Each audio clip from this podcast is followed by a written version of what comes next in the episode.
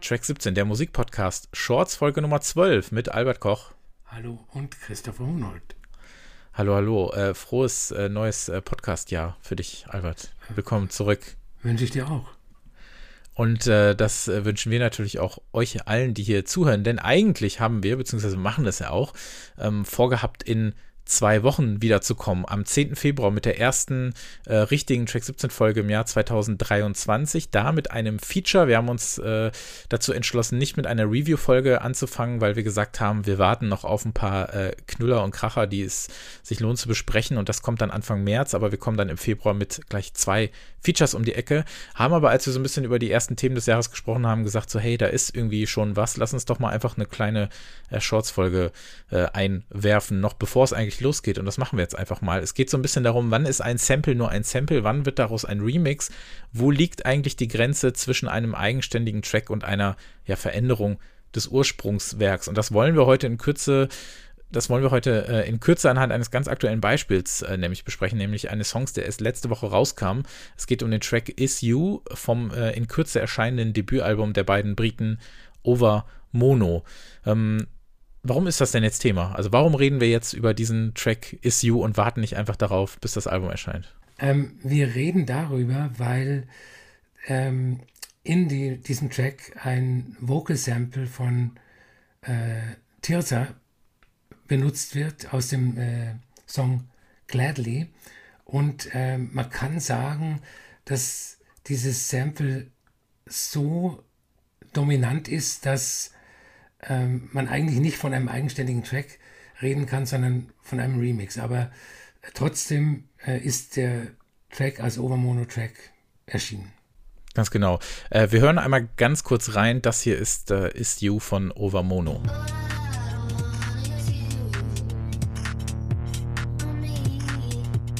Genau, und jetzt einmal zum Vergleich, aber wir haben ja, ähm, deswegen ist das auch Thema, wir haben ja Tirsa schon äh, mehrfach hier behandelt, unter anderem auch über ihr erstes Album gesprochen, 2018, und da erschien dieser wunder wunderbare Song Gladly. Und wenn ihr den nicht mehr im Ohr habt, äh, so klingt der.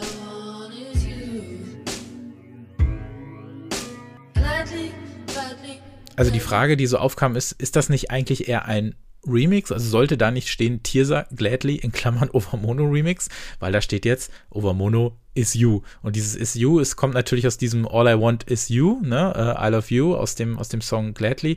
Und für mich klang das eben eher nach einem Tirsa-Track mit Overmono-Bearbeitung oder nach einem Tirsa-Track im Overmono Remix, weil ich finde, dass so viel von dieser Ursprungsmelodie übrig geblieben ist und ihre Stimme wenig bis sehr wenig verfremdet wurde, wie man das eigentlich sonst vielleicht aus Samples kennt und wie man eigentlich sagen würde, ja, äh, Sampling ist dazu da, um was Neues entstehen zu lassen aus etwas Altem. Aber hier ist das für mich so dominant und so äh, starker Kern dieses Tracks ist eigentlich etwas anderes, was so kaum ähm, bearbeitet wurde, dass ich da so ein bisschen äh, hellhörig wurde. Und obwohl ich den Track mag, so ein bisschen denke, hm, ist das nicht ein bisschen faul? Äh, wie hast du das äh, gehört? Kannst du das irgendwie nachvollziehen? Wie siehst du das? Ja, ja, also ich kann das voll nachvollziehen. Aber ich finde äh, die Thematik sehr kompliziert, also weil auch nicht genau definiert ist, was ein Remix ist. Und äh, mir sind dann spontan zwei ähnliche Beispiele von äh, mhm.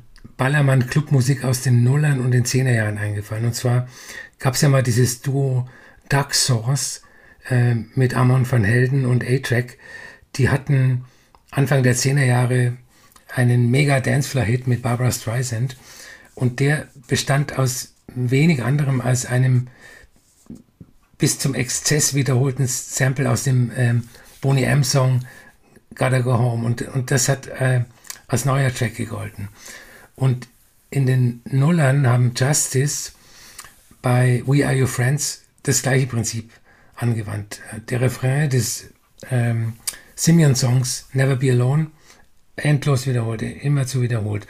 Und der Track allerdings galt als Remix und äh, wurde damals auch unter dem Namen Justice vs. Simeon veröffentlicht. Also ja.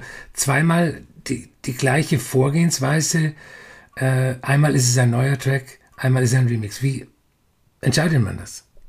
Ja, wie entscheidet man das? Das ist echt merkwürdig. Mir fällt dann auch, um ihn zum ersten Mal in diesem Jahr dann auch zu erwähnen, Actress ein, denn er hatte auf seinem äh, Splash-Album einen Track, der vorher erschienen ist als äh, hier dieser Various Productions Remix oder so vorher und dann wurde der nochmal einfach genauso veröffentlicht, wie er war, aber unter dem Namen Actress. Also wenn man sich da so ein bisschen äh, einliest und durchliest und so weiter, und wir hören sowas ja auch schon seit Ewigkeiten, beziehungsweise denken über sowas nach, dann ist da natürlich immer so eine Grauzone da, ne? Wenn man dann überlegt, was ist jetzt eigentlich noch äh, Sampling, was ist jetzt eigentlich eine Remix-Arbeit, wann fängt eigentlich ein Cover an, wenn man so möchte, mhm. das, da sind wir natürlich noch lange nicht hier.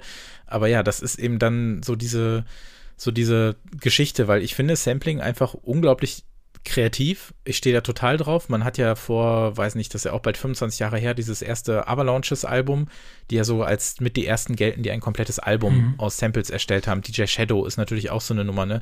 Wenn man sich vorstellt, dass diese Melo dass diese Musik einfach zu 100 Prozent aus anderer Musik besteht, aber du eigentlich überhaupt nicht mehr nachvollziehen kannst, wo sie herkommt und die Liner Notes eigentlich so irgendwie 20 Seiten füllen, dann äh, finde ich das extrem beeindruckend, weil auf sowas musst du erstmal kommen und du musst erstmal darauf kommen, wie du sowas neu zusammensetzen äh, kannst. Stimmen, Instrumente, kleine Fetzen von irgendwas. Ähm, da ist ja so eine, so eine Power drin. Und bei Burial, über den wir ja vor zwei, drei Monaten gesprochen haben, war das ja auch so, ne? dass er sich einfach nur so ganz kleine äh, Stückchen nimmt und daraus ganz neue Melodien entstehen lässt und überhaupt nicht mehr weißt, wo kommt eigentlich der, das Original her. Und dieses Rekontextualisieren ist halt so stark. Und das ja, fehlt mir hier einfach. Und ich habe dann irgendwie so das Gefühl, da müsste eigentlich mehr gehen, beziehungsweise man könnte es auch anders machen. Aber ja, wie du es schon sagtest, ne, wo, wie entscheidet man das? Remixen ist ja so eine, kann man ja auch sehr kreativ auslegen, ne? Wenn man jetzt mal an, an FX Twin äh, erinnert, ja. ne? Die Geschichte kennst du noch, ne? Wolltest du die mal erzählen? Ja. Ähm, er hätte einen Song, ich glaube von Lemonheads oder irgendeiner, eine 90er Jahre Alternative Band, ähm, remixen sollen.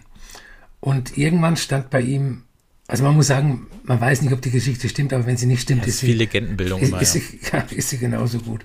Und irgendwann stand der Kurierfahrer äh, vor der Tür und wollte diesen Remix abholen. Und er hat, ihm ist eingefallen, oh, den habe ich ja noch gar nicht gemacht. Und da ist er in sein äh, Musikzimmer, wo er seine DAT-Bänder aufhebt, hat ins Regal gegriffen und irgendein Track von sich genommen und dem Kurierfahrer mitgegeben.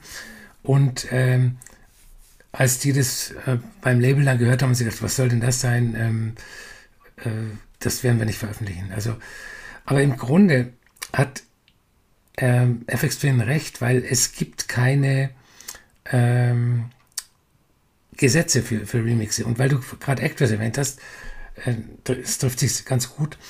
Ähm, weil es keine Gesetze gibt, kann der Remixer den ursprünglichen Track entweder nur ganz leicht verändern, was meistens bei so Meganamen wie Madonna oder so passiert. Da, da haben die Remixer so viel Ehrfurcht, dass im Prinzip nur die, die, die, gesamten Vocals bestehen bleiben und dann ein bisschen andere Musik drumherum gemacht wird. Ähm, oder im Extremfall kann er überhaupt kein Element übernehmen. Und einer meiner Lieblingsremixe ist von Actress. Das ist der Actress Sinium Bootleg Mix von dem Achilles Song Rumble. Mhm. Und in der Instrumentalversion äh, ist kein Element des, des Ursprungssongs enthalten. Auch das ist ein Remix. Ja, da loopt er ja eigentlich irgendwie fünf, sechs Minuten einfach einen Track, den er noch übrig hat, ne? Genau, und ja. Äh, ja, das ist, genau, das ist dann eben diese Geschichte. Das ist jetzt in dem Fall ist es ein Remix.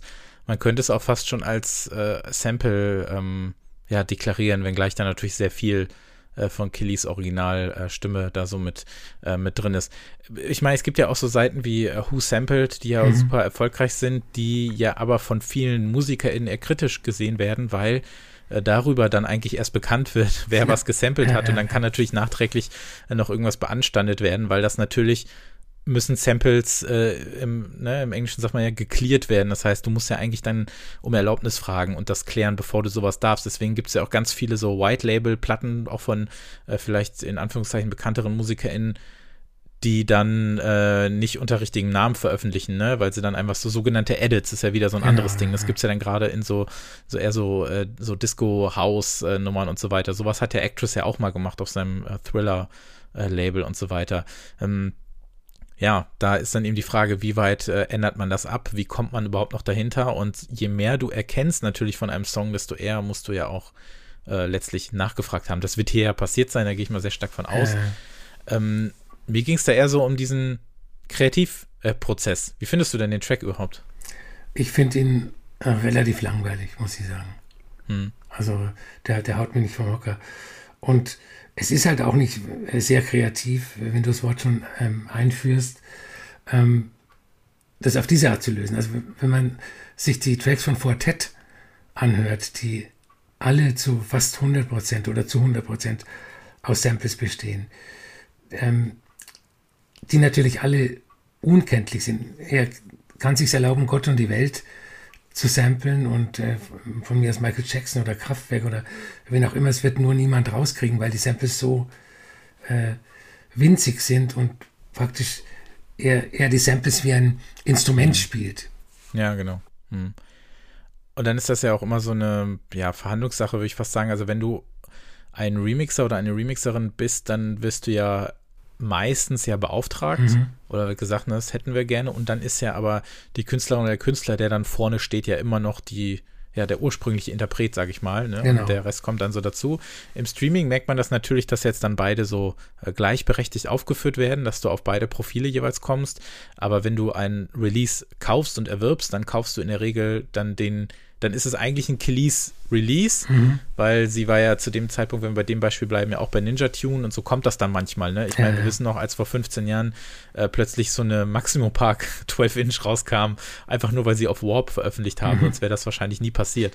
Ähm, solche Geschichten. Und so ist es natürlich so, je nachdem, das Remix wurde, ne, das Sample wurde wahrscheinlich jetzt angefragt und geklärt, aber ist Over Mono sind natürlich jetzt die Künstler und werden dann natürlich auch ähm, komplett äh, ja, kompensiert finanziell durch, durch Streaming und durch Plattenverkäufe und sonst was alles. Und wer weiß, ob das jetzt ein Gefallen ist oder sonst wie alles.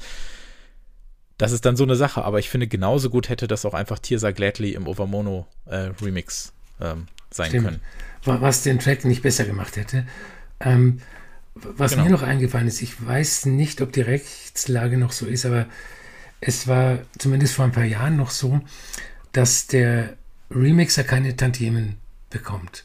Mhm. Das heißt, der Madonna sagt zu Gruder und Dorfmeister Remix meinen Hit. Die machen das, kriegen Kohle, wahrscheinlich nicht zu wenig, aber danach ist es vorbei. Und es könnte natürlich auch im Fall von Overmono so sein, dass sie es als eigenen Track deklariert haben, weil sie dann ähm, Tantiemen bekommen dafür. Und ich schätze mal, dass beide Seiten, Overmono und Tirsa, ähm, zufrieden sind, sonst äh, wäre der Track auch gar nicht äh, erschienen. Ja. Ja, weil es, genau, weil es natürlich einfach so eindeutig ist in dem Fall.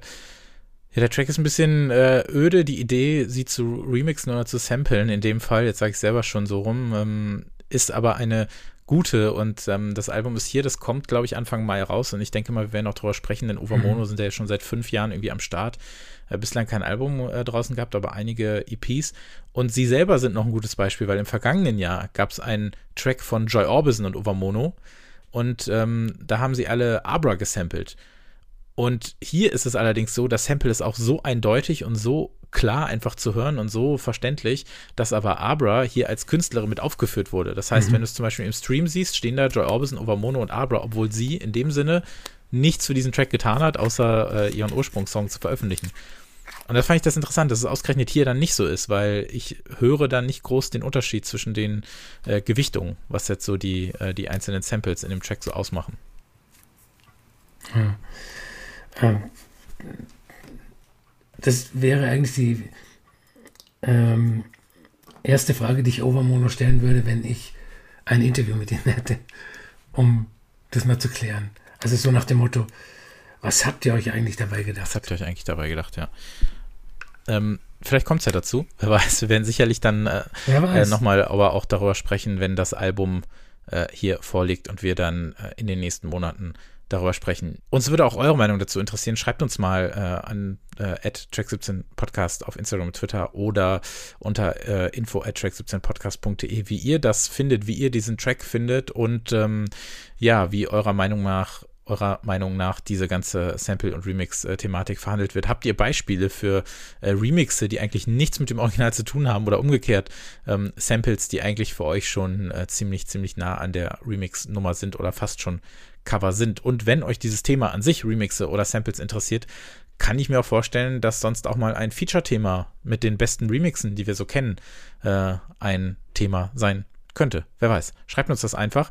Äh, danke fürs Zuhören. Ähm, das war jetzt so der, der kleine, kleine, äh, vorsichtige Randtaster an das neue Podcast. Ja, wir sind dann in zwei Wochen wieder da am 10. Februar auf mit einer Folge, auf die wir uns sehr freuen, weil es geht um japanische Musik. Warum äh, interessiert und fasziniert uns japanische Musik so sehr? Warum taucht die seit vielen, vielen Jahren hier bei Track 17 auch regelmäßig auf? Dieses ganze Thema Reissues, aber allgemein auch die, die Ästhetik. Ähm, warum interessiert uns das so? Und das machen wir nicht alleine. Wir haben auch äh, Gäste bei uns und das freut uns sehr. Und das gibt es dann in zwei Wochen mit Feature Nummer 32. Dankeschön, Albert. Sehr gerne. Dankeschön fürs Zuhören und dann bis in zwei Wochen. Tschüss. Tschüss.